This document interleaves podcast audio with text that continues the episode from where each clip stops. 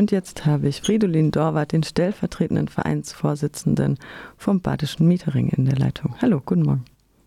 Guten Morgen, Frau Bischof. Wir sprechen über das Zweckentfremdungsverbotsgesetz. Ähm, da gab es eine Novelle, aber vielleicht müssen wir erstmal ähm, ganz an den Anfang und erklären, was, worum es sich bei diesem Gesetz handelt. Vielleicht ganz mal ganz basic für unsere Hörerinnen und Hörer und auch für mich, die juristisch total unbedarft ist. Ja, sehr gerne. Also das Zweckentfremdungsverbotsgesetz besteht in Baden-Württemberg seit, äh, seit 2013 und es regelt im Prinzip, dass Städte ähm, und Kommunen, die von Wohnungsraummangel betroffen sind, per Satzung ähm, steuern können, ähm, inwiefern Ferienwohnungen ähm, genehmigt werden können oder nicht. Und die Novelle bezieht sich jetzt darum, dass es in städtisches Satzungsrecht umgewandelt wurde. Ist das richtig? Nee, ähm, die Stadt Freiburg hat bereits vorher die, die Zweckentfremdungsverbotssatzung erlassen gehabt. Äh, es gab jetzt aber im Dezember letzten Jahres dann eine Gesetzesnovelle, die auf Anstoß der Stadtverwaltung Freiburg eben initiiert worden ist, die die Daumenschrauben für Anbieter wie Airbnb nochmal deutlich fester anzieht, tatsächlich. Und die Bewertung vom Badischen Mietering ist ja tatsächlich ein wichtiger Schritt in die Richtung, Druck aus dem Wohnungsmarkt zu nehmen. Sie versprechen sich wirklich Besserung von dieser Novelle?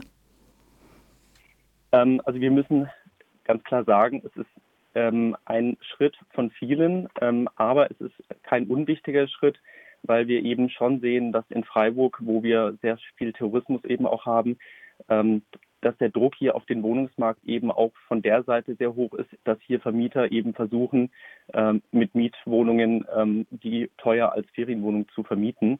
Und diese Wohnungen stehen dann dem freien Wohnungsmarkt eben nicht mehr zur Verfügung. Und mit dieser Neuregelung, die es jetzt eben gibt, die vor allem eben auch ähm, die, die Neuregelung mitbringt, dass Airbnb Auskunft erteilen muss an die Stadt Freiburg. Das war bislang eben äh, nur eingeschränkt so, ähm, dass die Stadt Freiburg jetzt eben auch die Möglichkeit hat, genau herauszufinden, wo sind diese Wohnungen überhaupt, was sind die genauen Adressen. Das war bislang tatsächlich nur äh, unzureichend geregelt.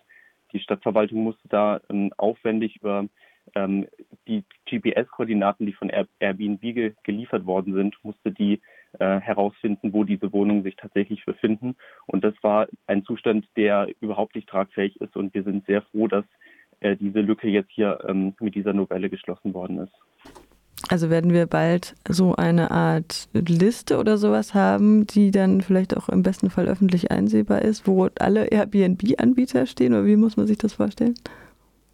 Ähm, also ich gehe momentan nicht davon aus, dass diese Liste öffentlich sein wird, aber es ist zumindest für die Stadt Freiburg ähm, beziehungsweise für politische Entscheidungsgremien dann möglich, ähm, genau zu steuern, wo eben Ferienwohnungen äh, äh, genehmigt werden können und wo nicht, ähm, beziehungsweise auch, ähm, dass man eben dann schaut, dass man dagegen Verstöße eben ähm, gezielter vorgehen kann. Das ist, glaube ich, ein, ein wichtiger äh, Schritt, dass man eben auch die, das, das Bußgeld erhöht hat von 50 auf 100.000 Euro tatsächlich bei Verstößen gegen die Genehmigungspflicht. Und das ist, glaube ich, schon eine, eine Zahl, die ähm, Respekt einflößen kann, sage ich mal, beziehungsweise wo man eben einfach ähm, weiß, ähm, das tut richtig weh, wenn man äh, sich hier nicht an die Genehmigungspflicht tatsächlich hält.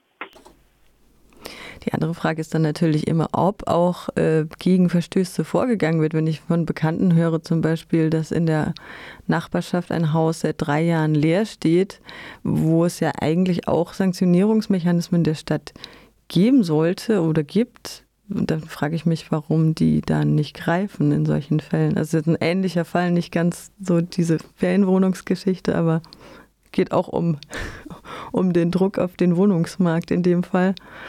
Ein paar Worte dazu? Ja, äh, bei der Gesetzesnovelle ging es ganz konkret eben um Zweckentfremdung. Äh, das kann unter Umständen auch ähm, der, der Leerstand sein, der ist dann eben auch genehmigungspflichtig.